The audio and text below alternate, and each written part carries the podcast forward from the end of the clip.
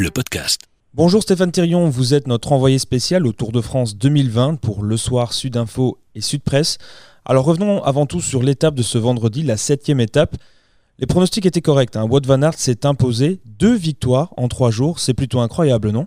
Oui, c'est incroyable. C'était un peu, un peu prévisible, comme on, comme on avait dit euh, hier, parce que le, le, le vent de, de côté euh, supposait euh, des bordures.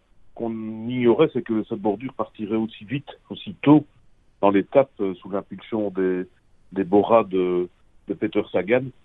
Alors forcément, quand on a vu le nettoyage euh, des sprinteurs et l'absence de beaucoup d'éléments, il devenait impérieux de, croire aux chances de, Wout van Aert, qui était libéré par euh, ses leaders à 3 km de l'arrivée. Dans ce contexte-là, vu la forme qu'il détient, il était imbattable. Et, soyons fous, est-ce qu'on peut espérer euh, d'autres victoires de Wout van Aert sur ce tour? Ça dépendra du contexte, parce que forcément, euh, comme il le dit et le répète chaque jour, euh, même parfois avec lassitude, parce que ça commence à l'énerver, il est là pour aider son équipe à gagner le Tour de France.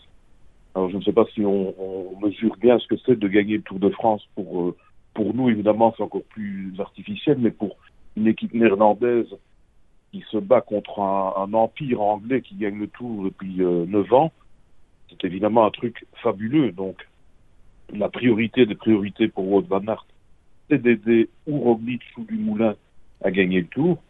Et si au milieu de tout ça, il y a encore des ouvertures pour lui, ben, il les saisira, mais ça va être compliqué parce que il y a, il y a de fortes chances que Primoz Roglic ou Tom Dumoulin, je pense plutôt à Roglic, s'empare un jour ou l'autre, et même peut-être aujourd'hui, du maillot jaune. Donc à partir de ce moment-là, pour Wout, ça sera vraiment compliqué d'aller chercher une autre victoire.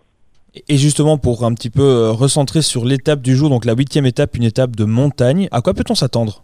À deux scénarios, celui d'une échappée qui, qui, part euh, très vite parce que comme l'étape est assez courte, ceux qui voudront aller à l'avant, ben, ils devront le faire tout de suite.